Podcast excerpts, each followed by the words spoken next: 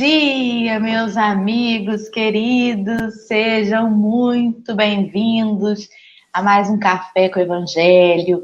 Nessa semana que está voando, né? Você que vem aqui todo dia, fala assim, gente, ontem mesmo já era segunda, terça, hoje meio da semana, praticamente, hashtag sextou, já estamos aqui reunidos cedinho nesse dia frio em Rio das Ostras.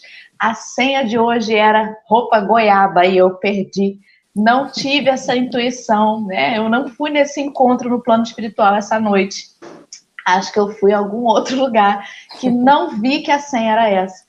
Mas você que está de pijama goiaba e teve aí ó, a intuição da senha de hoje, marca aí no comentário para a gente saber. Estamos aqui já com o Érico Nogueira, bem cedinho, nos dando o nosso o seu pedacinho de pão no Bom Dia, a Patrícia Couto, a Geni, né? Também está com a gente aí em Nazaré Paulista. Tá frio aí, né, Geni? Eu tô sentindo. Rosângela Gama, a Leime, essa daí então tá no Polo Norte, lá do Sul. Kátia Maria, Sérgio Correia, Rejane Maria Mendes. E aí, ó, falei 8 graus, mas ontem tava pior, né, Leime? Eu acho que ontem tava 1 grau lá. Mira Portela, Thaia Dalva, a Sônia Vale, essa é conhecida de Lúcia, a Vânia. Rigoni, a Deilde já chegou, a Dilma, a Declair, nossa queridíssima amiga, todo o acolhimento, o amor, o amparo do mundo para você, a Geisa e tantos outros amigos que já chegaram, estão conosco já aqui nessa mesa virtual de café. Henrique, bom dia. Como é que você está aí, querido? Bom dia, bom dia, Dora. Bom, estamos bem. Você, a gente fez uma conversinha antes, realmente, né? Bom dia, bom dia, Lúcia, bom dia, Dora, bom dia para o chat. Bom dia, Lúcia, por favor, para quem não te conhece, relembre um pouco quem é Lúcia, Conte um pouco sobre você. Bem, bom dia, então, queridos. É, primeiramente, agradecer né, a oportunidade de estarmos aqui, mas nessa manhã fria, né, para aquecermos nossos corações né, com o Evangelho. E sempre agradecendo né, a, o convite de vocês sempre oportunidade de trabalho. Então, estamos juntos aí para falarmos um pouquinho né, sobre o tema da, da manhã. A Lúcia, né, ou Lucinha também, né, como eu sou conhecida lá nos Trabalhadores de Jesus, ela é tarefeira da casa do Centro Espírita Trabalhadores de Jesus, em Cabo Frio. Eu participo de algumas tarefas da casa, dentre as quais a que eu mais assim, me identifico é ser facilitadora do ESD, né, do Estudo Sistematizado da Doutrina, e ser também atendente fraterno, é algo que eu gosto muito e a gente se aventura também em algumas outras frentes da casa. Então, essa é a Lucinha, essa é a Lucelage. Muito bem-vinda, Lucinha. Já é a segunda vez de Lúcia aqui, mas nem ela nem eu conseguimos lembrar que a gente está com um probleminha assim de memória. Não conseguimos lembrar quando Lúcia Não. veio. Isso significa que ela tem que vir mais frequentemente, né? Não pode esquecer da pessoa. Quando que Lúcia veio? Não, inesquecível, tanto que está aí com a gente de novo. Vamos começar então a nossa manhã fazendo uma prece, como a Lúcia vai fazer o encerramento e o Henrique está ali na, na, equipe técnica do café, né? Então eu vou fazer eu vou fazer a nossa prece aí para a gente começar o nosso dia. Vamos juntos. Querido Jesus, nosso mestre, amigo, te agradecemos imensamente a oportunidade de mais um amanhecer Rogamos a tua presença em nossos corações, mas mais do que isso, pedimos que a espiritualidade nos ajude a nos mantermos sempre abertos, com o coração sempre aberto para a tua presença. Porque, na verdade, Senhor, tu estás aqui sempre conosco. Nós é que nos distanciamos. Nós é que nos sabotamos e fugimos do caminho que é de direito. Assim, mais um dia representa mais uma oportunidade desse reajuste que urge dentro de cada um. Que nós saibamos procurar em nós sempre o melhor, deixar que os nossos irmãos de caminhada andem os seus passos na velocidade que lhes cabe. Obrigada, Jesus, pela intuição, pela inspiração e por esse café que nos ajuda a refletir tanto e tanto. Que assim seja, graças a Deus. E assim será, né? Hoje nós estamos aí, deixa eu pôr aqui o nosso bannerzinho. Nós estamos dando continuidade ao capítulo 7 do nosso Evangelho de Mateus, versículo 3, desde ontem que começamos com a Flavinha esse versículo. Hoje nós estamos na lição Observemos Amando, que foi publicada primariamente na edição de maio de 1958 da revista Reformador. E aí, a nossa amiga Lucinha vai fazer conosco a leitura aí, para a gente ir comentando, palpitando e refletindo o que Emmanuel queria nos dizer acerca dessa passagem né, tão especial, que a gente vê o cisco no olho do outro e não percebe a trave no nosso próprio olho. Pode ficar à vontade, meu amor. Então vamos lá, né? A página intitulada Observemos amando. Por que vês o argueiro no olho do teu irmão? Jesus, Mateus capítulo 7, versículo 3. Aí já abrindo um pequeno parêntese, é, para a gente recordar né, que nesse versículo, desde o versículo 5, né, Mateus começa a relatar aquele que é o, o tratado dos cristãos, né? que é o código de ética, que é a moral, que é o sermão da montanha. Aquele sermão que o próprio Gandhi falou para a gente, né? que se todos os livros sacros da humanidade fossem destruídos, mas se restasse apenas o sermão da montanha, nada teria sido perdido. Então, é para a gente ver a grandiosidade, né? E que a gente tem que degustar mesmo cada frase, cada palavra para que a gente que seja assim realmente o nosso o nosso roteiro e que entendamos, né, a grandiosidade daquele que está nos dizendo isso. Porque Jesus sim tinha autoridade, né, para nos para nos dizer, sendo ele nosso guia nosso modelo. Então vamos lá. Habitualmente guardamos o veso de fixar as inibições alheias com absoluto esquecimento das nossas. Exageramos as prováveis fraquezas do próximo, prejulgamos com rispidez e severidade o procedimento de nossos irmãos. A pergunta do Mestre acorda-nos para a necessidade de nossa educação, de vez que, de modo geral, descobrimos nos outros somente aquilo que somos. Então, nesse. Vou dar uma paradinha aí, né? Para a gente falar um pouquinho desse, desse trecho aí, né? É, o próprio Emmanuel, né? Ele nos convida aqui a habituar a nossa visão, nosso olhar no melhor, né? A fim, que, a, fim, a fim de que nós, a gente, a gente não seja assim ludibriado realmente pela malícia nossa, porque nós olhamos o outro, né? E só vemos os defeitos. E muitas vezes, né, nós acabamos perdendo amigos, colaboradores, pessoas excepcionais apenas porque nós vemos nela algum defeito e que à medida em que pudéssemos dar alguma oportunidade para elas, elas nos mostrariam, né, o seu valor. Aquilo, né, é aquela questão, né, que Jesus nos ensinou a, a, a condenar o pecado e não o pecador né? Aquela questão de eu amo apesar de, porque nós gostaríamos que todos fizessem isso em relação a nós, não é verdade? É, na verdade, é, a convivência com o outro, ela é a chave do nosso autoconhecimento, né? Porque é mediante o que o outro me faz sentir que eu me conheço. Eu falava esses dias com as crianças aqui, né? Ai, mãe, mas a, a, irmã me deixou com raiva. Então, na verdade, a raiva existia dentro de você. A atitude do outro, ele não coloca uma raiva dentro de você. Ninguém vai abrir a Lúcia e botar lá dentro a raiva, né? Mas aquela atitude, ela tem um gatilho que acessa um sentimento que já existe dentro de você. Então, Reflete, né? reconhecer, né? é, reconhecer que o sentimento é meu, que não é o outro que fez, que foi eu, eu que estou sentindo, isso é o primeiro passo. E às vezes é decepcionante, sabe? Às vezes a gente sente, fica assim, ah, não era para eu estar sentindo isso, né? Sente, sente raiva de estar sentindo raiva. Porque a gente se julga já tão superior, tão espírita, tão cristão, que eu não podia estar sentindo isso.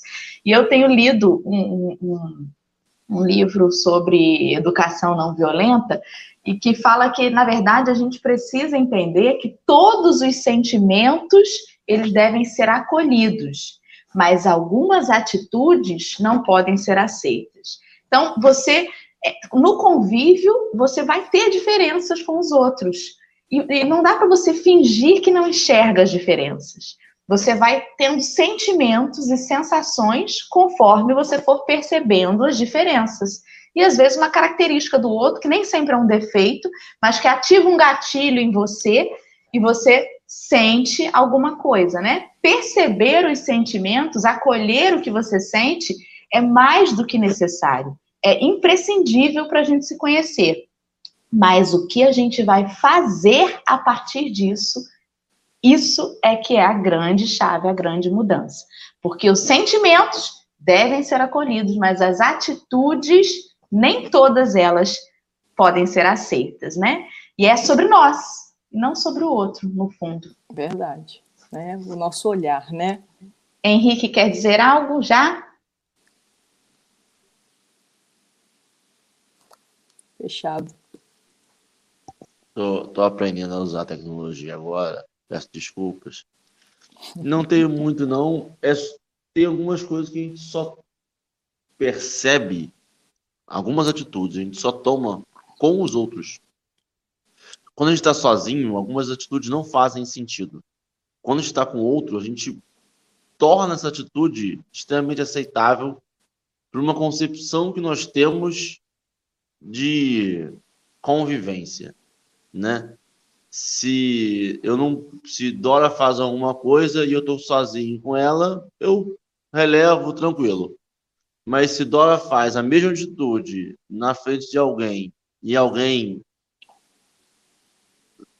zoa, sacaneia, eu acho aceitável rir também. E não perguntar por que você está rindo, nem acho engraçado. Mas por que, que houve?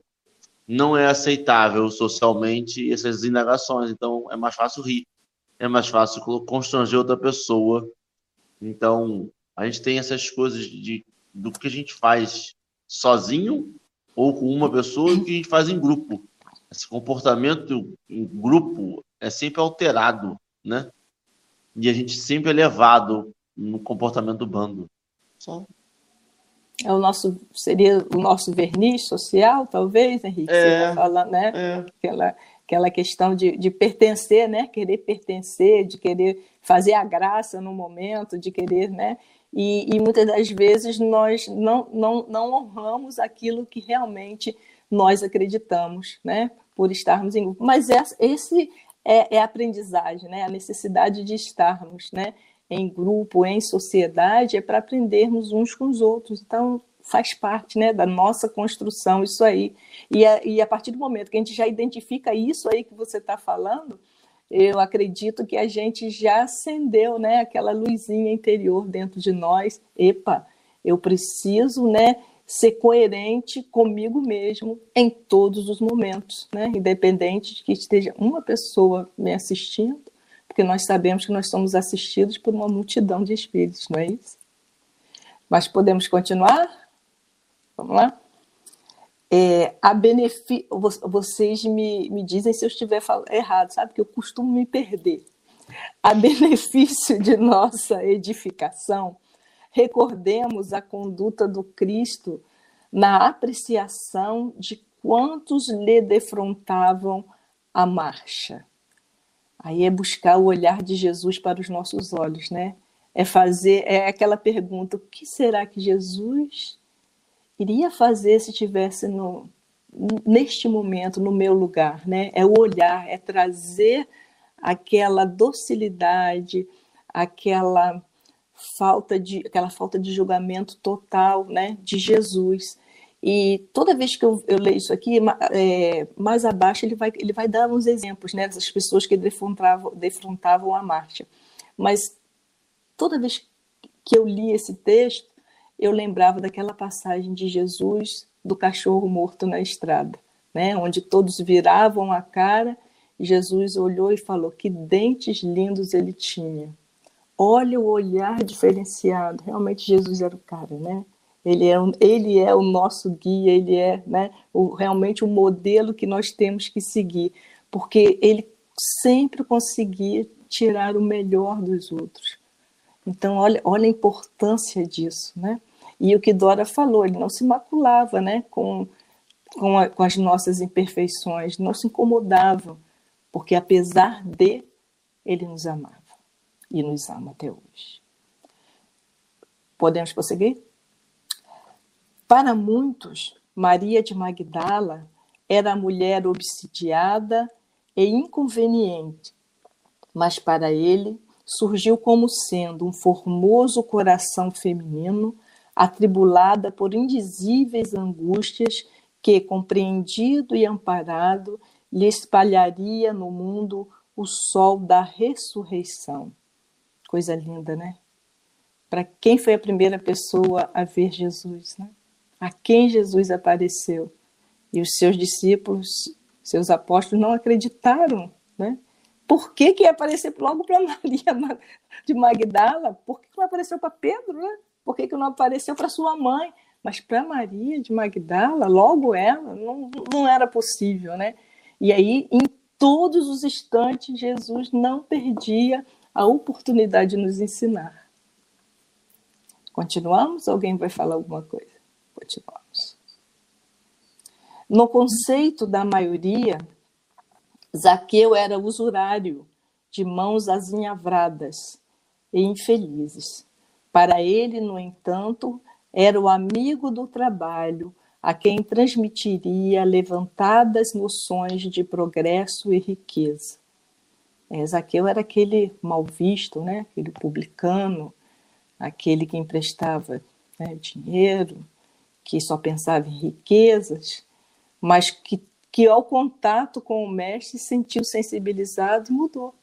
Né? Transformou a sua vida. Então Jesus, quando olhou Zaqueu, não viu Zaqueu aquele usurário, né? aquele que extorquia as pessoas, mas viu naquele homem ali uma possibilidade né? de, de ser também um disseminador das suas ideias, um multiplicador das suas ideias, e ele o aceitou, ele acolheu, né? Jesus esteve com, com ele em sua casa, porque Jesus era aquele revolucionário, né? Que estava com todos, né? Ele modificou, ele andava com as mulheres, que à época era um, era um absurdo, né?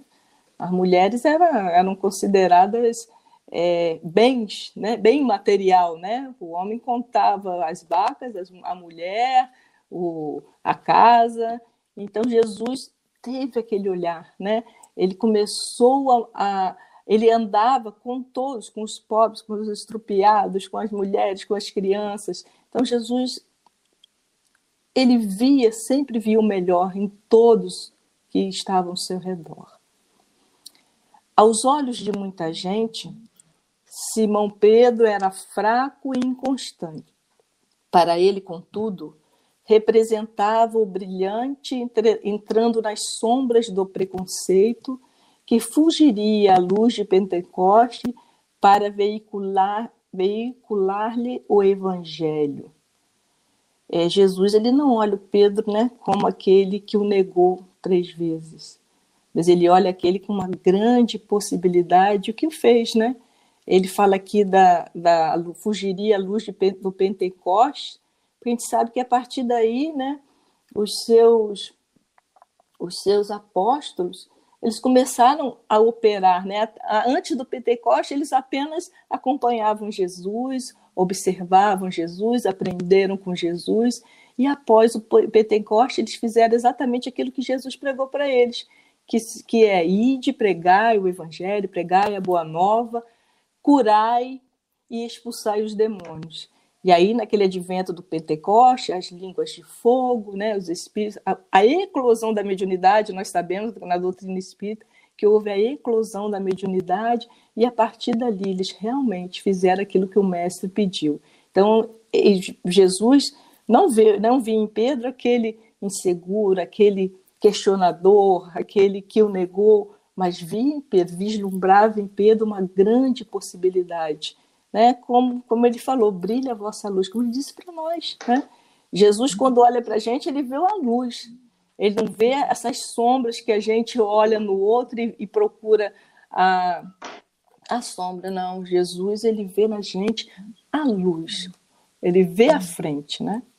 É, deixa eu fazer um comentário rapidamente, né? É interessante que muitas vezes a gente pede a Jesus a mudança, né? Senhor, eu quero mudar. Quando eu conseguir ser mais assim ou ser mais assado, eu vou poder agir mais assim ou mais assado no bem. Senhor, quando eu tiver meu coração limpo disso, eu vou poder então ser aquele cristão, né, que arregaça as mangas e faz. Então, no texto a gente percebeu até aqui que Jesus não mudou aquelas pessoas. Que aquelas pessoas já tinham nela aquelas potencialidades. E que o olhar dele fez com que aquelas potencialidades fossem mais importantes que os aparentes defeitos. A mudança nunca vem de fora para dentro. Não é Jesus me olhar que eu vou me tornar uma pessoa diferente. É o contrário. Sou eu percebê-lo, sou eu me percebendo que a, o que é de luz em mim vai fazer com que cada sombrinha fique menos importante. Quando a gente entra numa sala escura e acende uma luz, a gente vê mais claramente. Inclusive, vê mais claramente a teiazinha de aranha, a sujeirinha que ficou jogada no canto, né? Quanto mais a gente se ilumina, parece que a gente fala assim, gente, quanto mais eu rezo, mais assombração me aparece. É justamente por isso. Quanto mais luz, maior a minha capacidade de enxergar onde eu estou fraquejando. Outro dia eu conversei com um companheiro, né? Ele falou assim: Nossa, eu acho que eu estou nessa pandemia, eu fiz JK, 50 anos em 5. Nossa, como eu evoluí, não sei o quê. Eu falei assim: Eu tenho a sensação que eu estou pior. Eu tenho a sensação que eu estou muito pior. Porque eu estou estudando tão mais assim, já estudava, né? Eu achava que eu estudava muito, mas agora estou estudando tão mais, tão mais, que eu vejo muito mais claramente onde eu ainda estou fraquejando. Então eu tenho a sensação que eu estou muito pior do que antes. E é, e é isso, na verdade, quando a luz chega, você se ilumina, não é de fora para dentro, né? E, e essa capacidade de Jesus de olhar o bem em cada um, ela é algo que a gente precisa exercitar. Ah, mas eu não sou Jesus, né? Eu jamais iria conseguir olhar para Zaqueu, né? e não ia julgar eu numa outra situação, né? Eu devendo impostos e tudo mais, e ele se enriquecendo com o dinheiro que está tirando de mim, como que eu vou olhar para ele e ver o bem? É um exercício, ainda que seja nas coisas mais insignificantes, né? Como ele olhou para o cachorro e falou dos dentes. E aí eu fico pensando assim, quando a gente é criança e tem que aprender uma lição, a tia faz o para casa, né? Exercício de casa, ou trabalhinho da semana. E a gente tem que fazer assim. Exercitar. Vou encontrar com uma pessoa, eu tenho que mentalmente olhar e falar assim: o que, que eu posso falar de bom dessa pessoa agora? Três. Diga três características, prova oral, mental. Diga três características positivas dessa pessoa. Ai, meu Deus, ela tá. Ela tem um sapato bonito, ela tem um olhar bonito, ela tem uma voz doce. Pronto, três. Tem que começar a fazer como se fosse um exercício. Porque aí a gente vai aos pouquinhos deixando de lado os julgamentos depreciativos. Agora, você vai achar uma característica positiva na pessoa externamente? Bom, se eu não conheço a pessoa internamente, quantas vezes a nossa língua é maledicente a ponto de falar externamente mal de alguém? Nossa, mas fulano engordou, né? Olha, mas que cabelo é esse de fulano, né? Às vezes a gente julga externamente os outros nas pequenas coisas, por que não ver pontos positivos também nas pequenas coisas e coisas externas, né? É um exercício igual criança que a gente precisa fazer. Eu acho que eu vou já botar hoje na minha lista de tarefas do dia. Mas nós somos crianças espirituais, né? Então, nós precisamos fazer realmente esse exercício. É treinamento mesmo, condicionamento mesmo, né? Um profissional só fica bom naquilo que faz quando ele repetidamente, né? Ele vai fazendo. E a vida é assim. Se a gente se dispõe a modificar, gente tem, e, se, e se a gente não está satisfeito no lugar que nós estamos, nós temos que modificar, senão nada vai mudar. Como você disse no início, né? nada cai do céu para a gente. Existe o nosso esforço. O que mais a doutrina espírita nos fala, nos ensina é isso, né? O esforço que nós temos que fazer né, para dominar as nossas más tendências, que são enormes.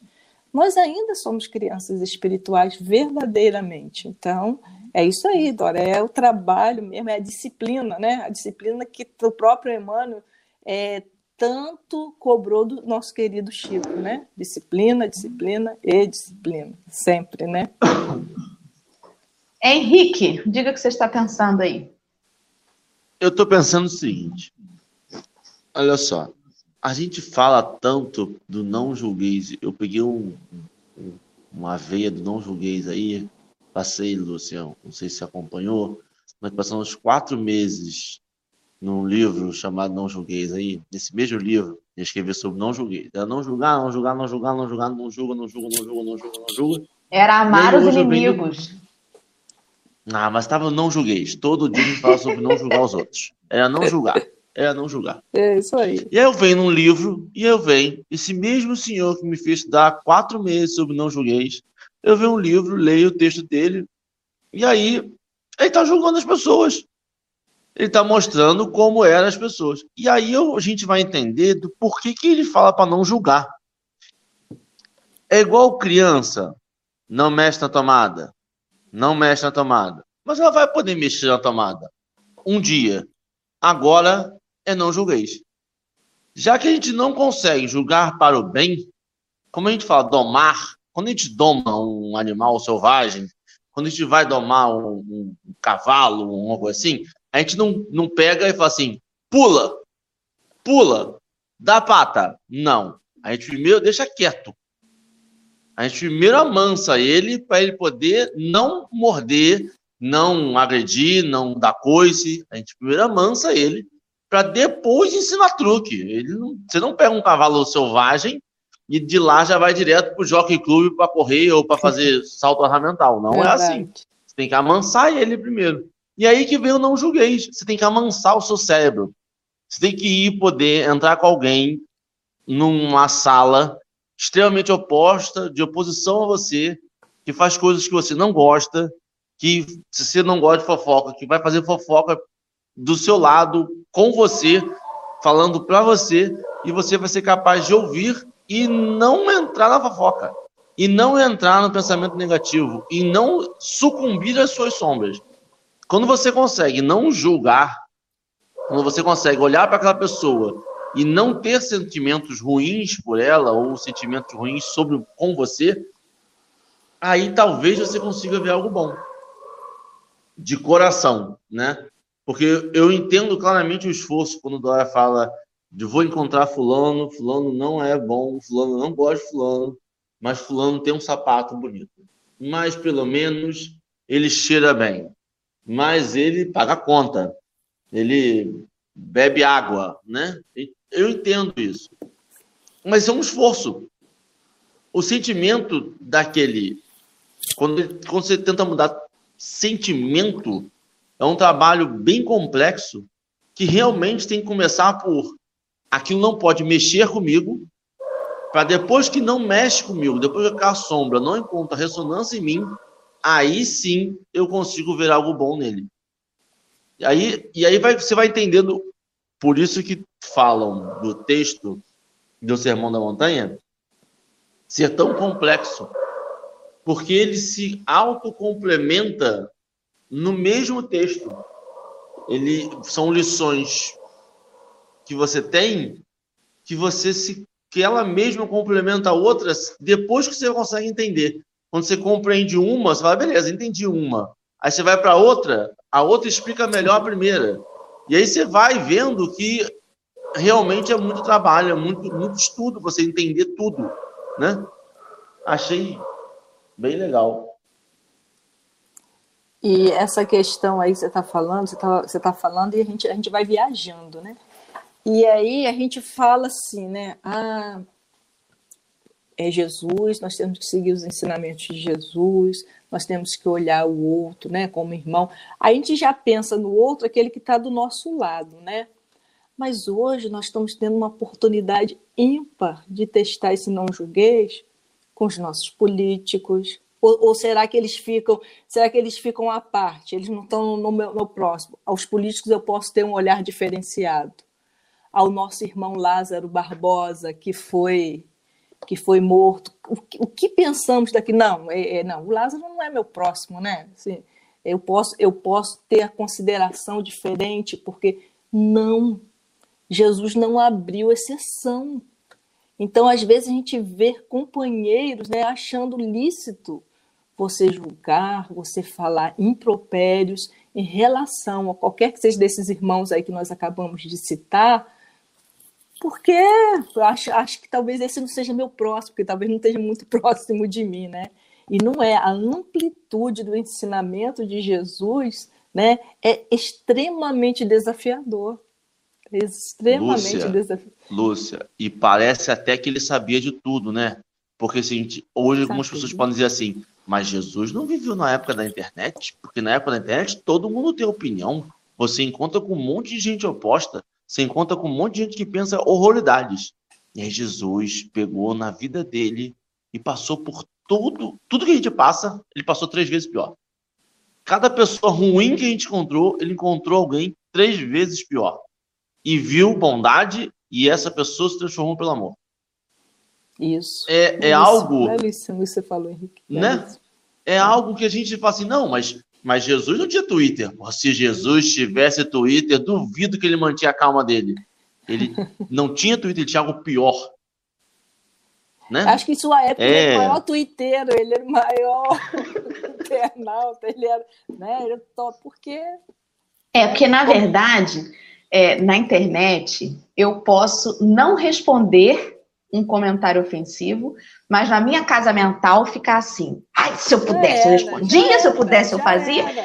E cara a cara, como ele estava né, com as pessoas, é difícil você fazer cara de paisagem, bancar o egípcio ali, ó, e por dentro você tá com um sentimento diferente. É muito mais difícil, né? A internet provoca, gente, às vezes provoca, mas na verdade, o tete a tete, o rosto a rosto, estar ali convivendo é muito mais impactante, muito mais. Por isso que a gente foi agora nessa época de pandemia, obrigada a ter um convívio muito mais estreito com aqueles familiares que são, em geral, né, para os que estão respeitando o distanciamento social, aqueles com quem a gente está tendo contato ali fisicamente. E aí a gente percebeu que talvez tivessem algumas dificuldades ali que você nem notava antes na correria, na vida social e tudo mais, porque é preciso que entre um núcleo pequeno a gente se ame e se respeite, senão vai ser impossível fazer isso no macro, né? Verdade. exatamente. É, o, acho que foi ontem, nós estávamos numa reunião e nós estávamos falando exatamente sobre isso, que pessoas, ai, que saudade. Claro, a gente tem saudade da nossa casa espírita, ai, que saudade de estar com os amigos. Mas é aquela história, ser resignado à vontade de Deus. Então, Deus nos botou agora, nesse momento, bem próximo daqueles que nós precisamos estar próximos. Né? O olhar, o não olha, a gente está falando tanto de não julgar, né? No olhar, o, o ciscozinho no olho do, do, nosso, do nosso irmão, quando a gente está com a trave, né? Com aquela, aquele tronco na nossa, na nossa frente, né? Jesus, ele acrescenta assim, vai primeiro, hipócrita, vai primeiro tirar a trave do seu olho, para depois você remover o cisco, né? Do olho do, do, do seu companheiro. E olha, olha nosso, o tamanho do nosso desafio hoje dentro dos nossos lares, né? Que a gente está muito próximo. Toda hora nós estamos julgando. Toda hora nós estamos, mas meu Deus, está fazendo isso de novo. Mas meu Deus, por que, que não faz o que eu já falei? Meu Deus, por que.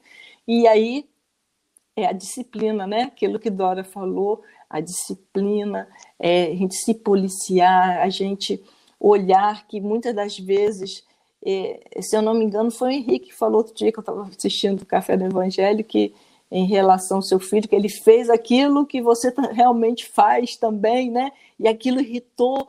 E, mas, mas eu, então é esse olhar, né? É esse olhar, é trabalhar. É, é, é não é fácil, não, gente. Né? Não é fácil. Mas Lúcia. Jesus nos falou que não seria, né? Pode e falar. nós evoluímos o não julgueis.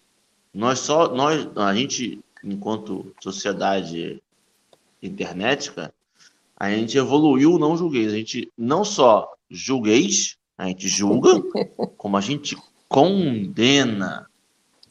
A gente condena. Aquele ali merece. Este não merece conviver mais. Está cancelado.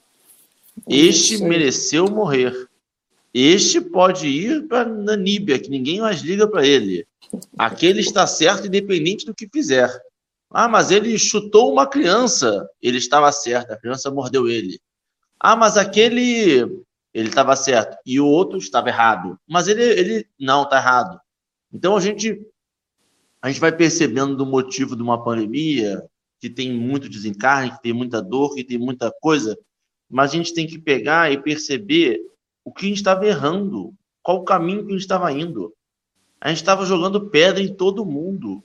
A gente não estava jogando só pedra na mulher adulta, não. Estava jogando pedra em todo mundo. Até em quem jogava pedra na mulher adulta, a gente achava um erro para jogar pedra. O, o, lance era jogar pedra. O lance é. era, era acertar alguém. Você joga para cima e deixa cair e a gente acha um erro na pessoa que caiu a pedra.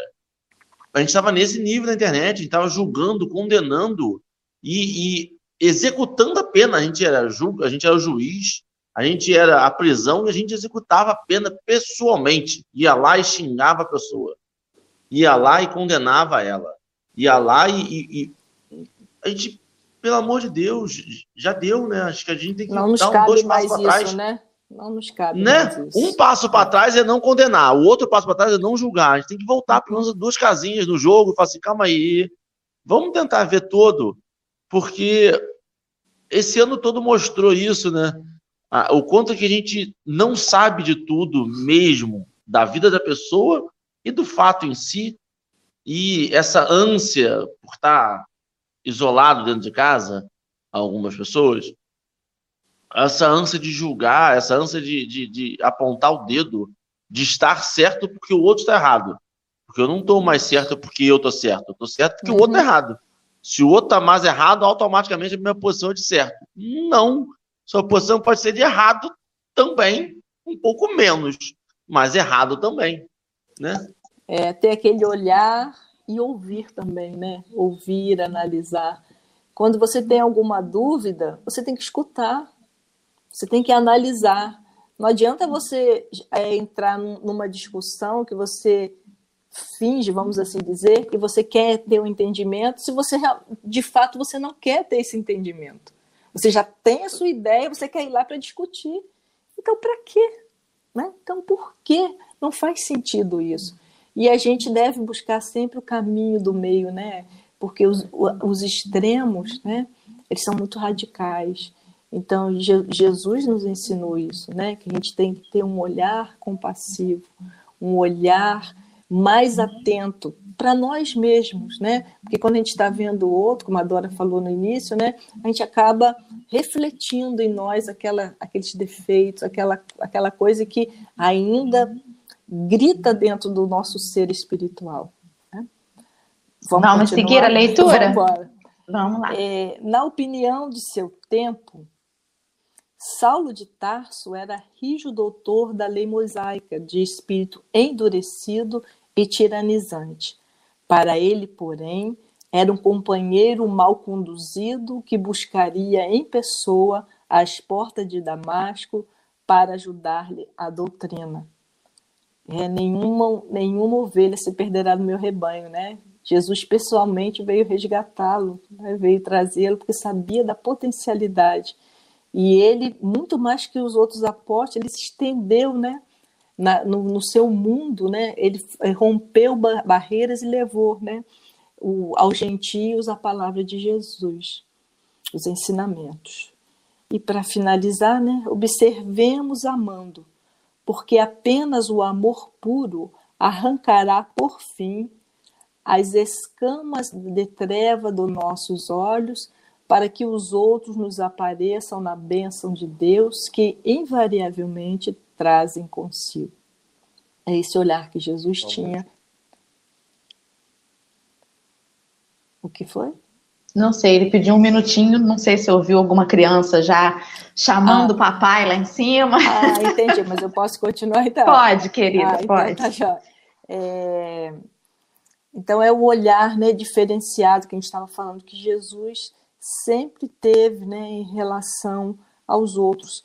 E a sua doutrina era o amor, né? Jesus nos trouxe a trilogia do amor, né? O amor a Deus, a nós mesmos e ao nosso próximo.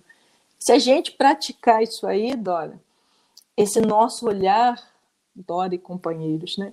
Esse, o nosso olhar vai, vai ser mais doce, né? Nós vamos ter a compreensão que o outro erra tanto quanto nós. Porque nós julgamos muito, né? Porque na maioria das vezes nós queremos sempre o melhor para a gente, primeiro para a gente, né?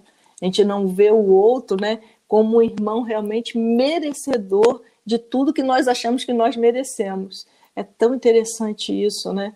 A gente, a gente quer tanto que Deus nos nos alivia a barra, né? limpa a nossa barra, que a gente passe despercebido em determinadas situações, mas o outro não, o outro a gente aponta o dedo. Então, é essa sensação aí, essa, essa certeza que nós temos que ter e acreditar que o ensinamento de Jesus, né, na medida que nós não devemos julgar, não devemos é, apontar né, é, o dedo para os nossos irmãos, que, e na medida que nós vamos fazendo isso, nós vamos nos melhorando, né? A gente tem o olhar de amor para com o nosso próximo. É, é interessante que ele, ele pede para que a gente observe, só que ele pede para que a gente observe com amor. Nós não podemos viver no mundo sem perceber o mundo à nossa volta. É importante essa observação. Ah, eu não posso observar, não posso julgar. Não, eu, eu devo. O problema é a maneira como eu faço isso, né? Se eu não observasse, né, se não tivesse aqueles que observaram a vida do Chico e anotaram os episódios da vida dele, nós, eu não tive a oportunidade de conhecer Chico, não saberia de muita coisa boa e inspiradora. Então é preciso que a gente observe. Mas ao mesmo tempo, as pessoas confundem, porque a gente, a gente vive no extremo, sabe? Ou é o tudo ou é o nada, como você mesma falou. E aí, quando a gente fala que tem que observar com amor, alguns falam assim: ah, tá bom. Então você vai pegar, né, como, como eu ouvi ontem, anteontem, né? Ah, você está aí dizendo que não deveriam ter feito, né? Não deveria ter tido o fim que Lázaro teve, né? Então você queria fazer o quê? Pegar ele, levar para casa, encher de carinho e deixar dentro da sua casa com a sua família? Olha como as pessoas são extremistas, né? Não existe um meio termo para esse amor. As pessoas acham que quando a gente olha amorosamente para uma situação, a gente vive apático, num mundo de fantasia. Isso, eu só vejo bem. Não. Observar com Paz amor, amor né? É ter o pé no chão, é buscar o que é coerente com o que eu acredito e o que está incoerente, porque as coisas não são, elas estão. Ah, fulano é muito assim. Não, ele está muito assim. Porque pode ser que daqui a um tempo ele não esteja mais. Como eu, já estive de muitas outras formas. E eu não preciso nem me remeter a outras encarnações, porque eu não vou lembrar por causa do véu do esquecimento. Mas nessa, nessa. existência, eu já estive outro, de outra forma. E agora eu estou de outra.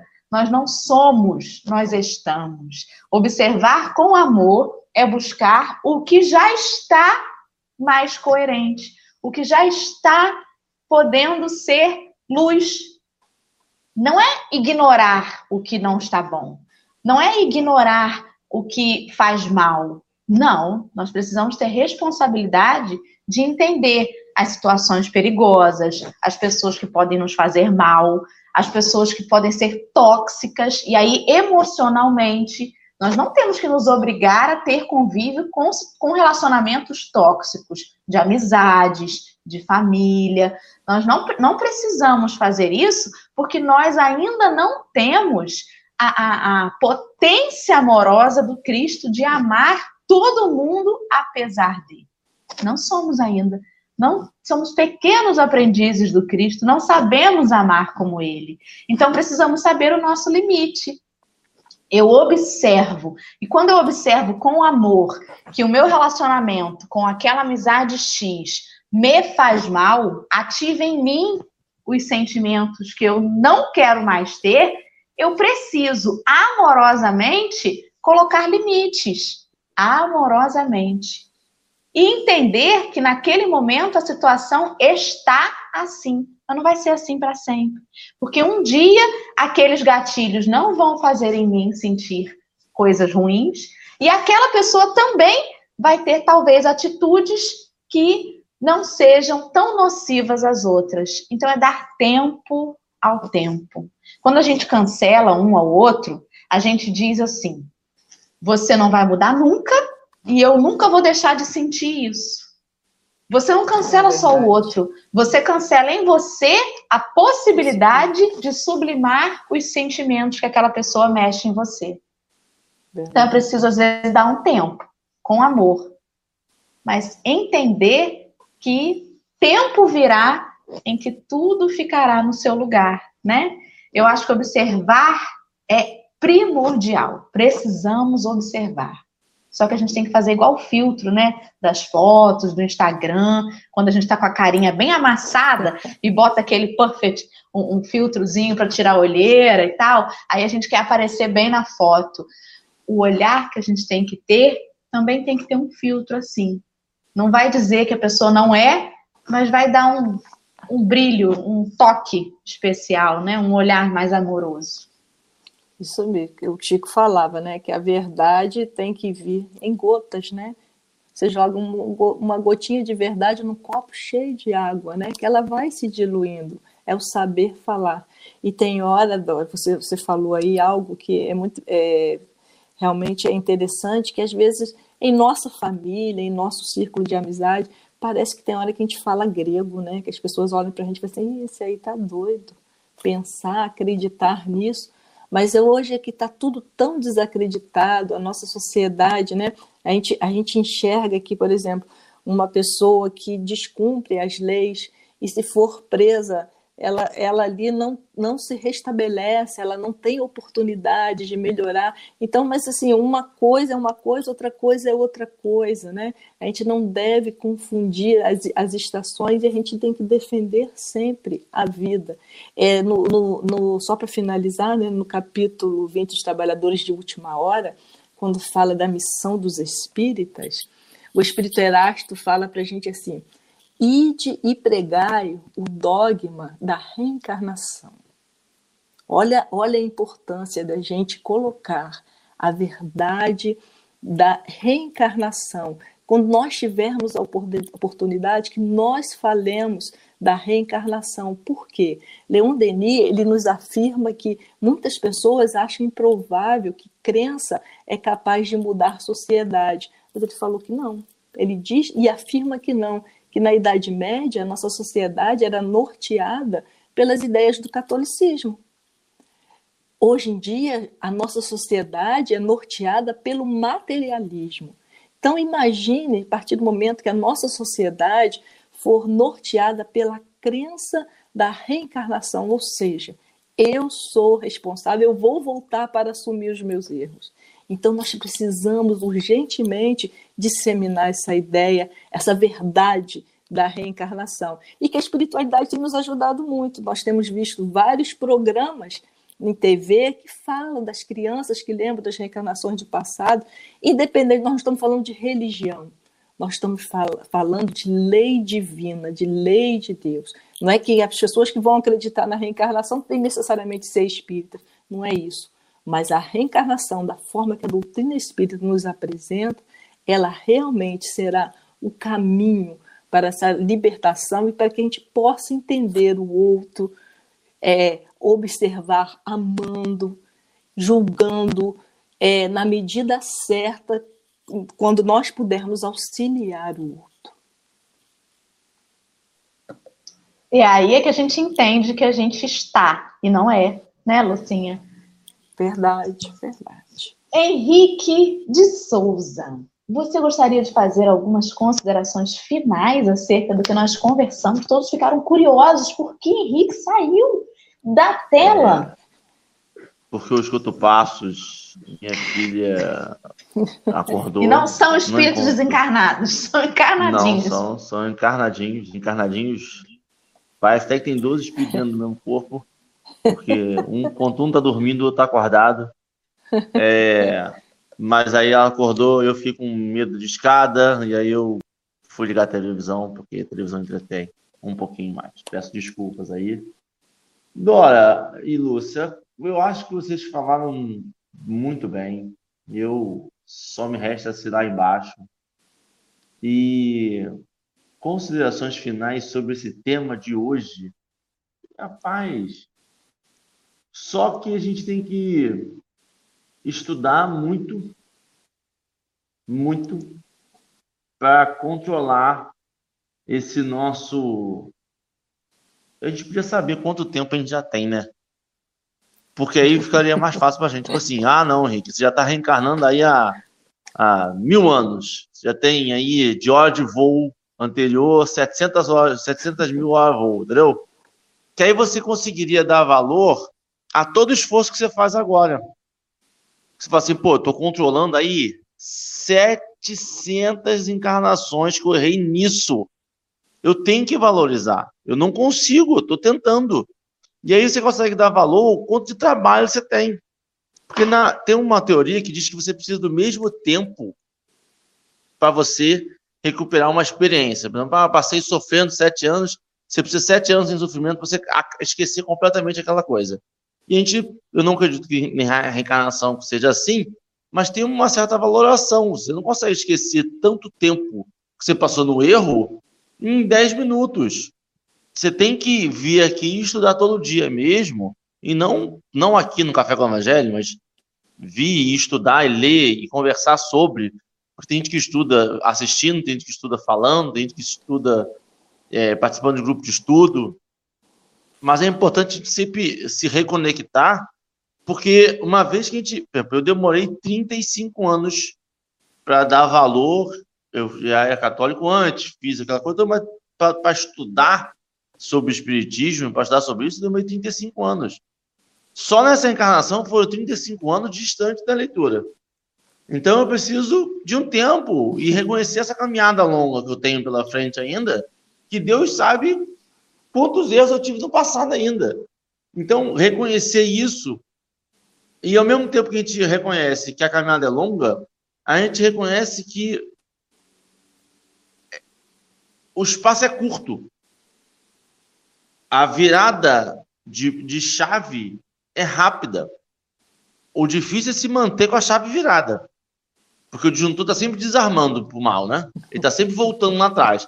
Mas a virada, ela é rápida. Você consegue fazer. Você sai daqui agora, eu saio do café com o evangelho, pode vir o meu arco inimigo, pode vir o meu coringa. Eu sou o Batman, pode vir o coringa do meu lado, que eu vou tomar café com amor e paciência com ele e descobrir pontos comuns com ele.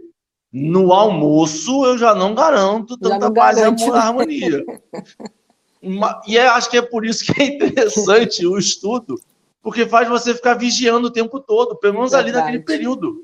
O certo seria o quê? É porque eu sou displicente. O certo seria toda vez que eu errar, eu parar e voltar e fazer um café com o evangelho. Tipo, duas da tarde tem café com o evangelho, para a gente poder se reconectar novamente. E aí talvez a gente consiga, né? Mas é só isso. Muito obrigado. Um ótimo, uma quarta-feira já, de julho. Já estamos em julho já? Jesus, estamos quase Amanhã, julho. né? Amanhã. Um bom dia. Amanhã. Ai, meu Deus, dando ideia para ter café com o evangelho no café, no almoço, na janta, né? para ver se a gente Faz entra no... na vida, né? Um cafezinho da tarde, nesse frio, é. um bolinho quente, vou fazer hoje. 15 minutos, né? Pega aquela mensagem de sabedoria, Só 15 minutinhos, rapidinho, só para a gente voltar. É o vigiar, né? A gente precisa vigiar é. muito mais. Para orar menos. Até para orar menos, a gente precisa vigiar. Exatamente, né? Que haja mais amor em mim. Vamos lá, minha querida Lucinha, o dia, a manhãzinha passou rapidinho essa uma hora que a gente fica junto. Verdade. Tão gostoso Obrigada. que foi o nosso papo. Fiquei muito feliz de estar com você. Como nós falamos na primeira vez, não estivemos juntos, é. juntas, né? E nem Henrique também aí. não estava junto. Então, você passou por toda a turma do café já. É verdade, bacana. e quero agradecer a todos os amigos do chat pela companhia tão importante de cada um, né? A gente não, não consegue colocar os comentários todos o tempo todo na tela, mas a gente lê cada um com muito carinho. E deixar com Lúcia para fazer nosso encerramento aí, nesse último dia do mês de junho. Vamos virar a chave aí para o segundo semestre. Vamos, Lucinha, é contigo. Vamos lá. É, eu escolhi aqui para o final. É, nessa vida eu ainda não consigo cantar, mas eu escolho, vou ler né, a letra de uma música que eu, que, que eu muito gosto, que muito me sensibiliza, que é de João Cabete, Fim dos Tempos. Vem Jesus, divino amigo, vem trazer a tua paz só tu és o nosso abrigo, que venturas mil nos traz. Vem, ó meigo nazareno, este mundo consolar. Vem com teu olhar sereno toda a terra iluminar. Afastar do mundo a guerra, o chacal devorador, que destrói tudo na terra, espalhando luto e dor há gemidos de aflição, já não há mais primaveras.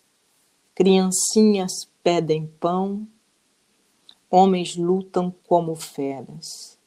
Vem, Senhor, vem reflorir os caminhos. Vem, Senhor, vem perfumar corações, exterminar a dor e fazer calar os canhões. Vem, Senhor, com teu amor tão profundo, iluminar consciências e fazer feliz o mundo. Uma letra tão antiga e tão atual. Nós precisamos tanto, né? Iluminar essas consciências para que o nosso mundo realmente caminhe né, no trilho do bem, do amor, dos ensinamentos de Jesus. Só gostaria de agradecer a vocês mais uma vez o convite. Foi muito bom, muito gostoso estar junto, aprendendo junto com vocês. Né? E agora eu faço a prece final, é isso? Então vamos orar, né? vamos sentir essas energias que estão recaindo sobre nós, agradecendo ao Senhor das nossas vidas, a bênção dessa reencarnação. Rogamos, Senhor, que saibamos aproveitar todos os momentos que ainda temos aqui encarnados, para que possamos, como nos disse a página, observar, aprender, mas acima de tudo, Senhor, amar o amor que Jesus nos ensinou, o amor que nos enche o íntimo e que nos faz olhar o nosso irmão com empatia, com amor, com solidariedade e caridade. Só desta forma, Pai, o nosso mundo irá se transformar para um mundo de amor, de paz.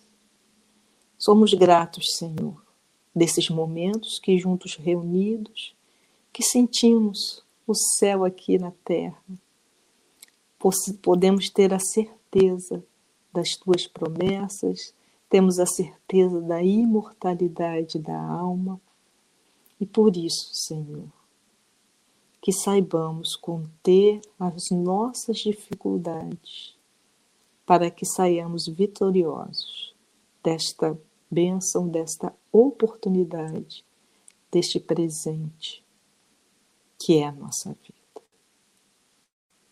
Abençoe, Senhor, o nosso planeta, abençoe, Senhor, os nossos lares. E que essas energias que ora sentimos adentrar cada lar aqui representado, possamos mantê-las, Senhor, através do pensamento positivo, através, Senhor, das nossas ações construtivas. Que a tua paz e que teu amor nos envolva. Graças a Deus. Que assim seja e assim vai ser, se Deus quiser. Queridos amigos, não se percam no dia de hoje, hein? Segue a dica de Henrique. Se no almoço ficar difícil, volta para o vídeo, escuta mais um pouquinho de Café com o Evangelho e não desanima, que amanhã, às 7 horas da manhã, a gente está aqui. Amanhã tem mais café e a gente espera vocês.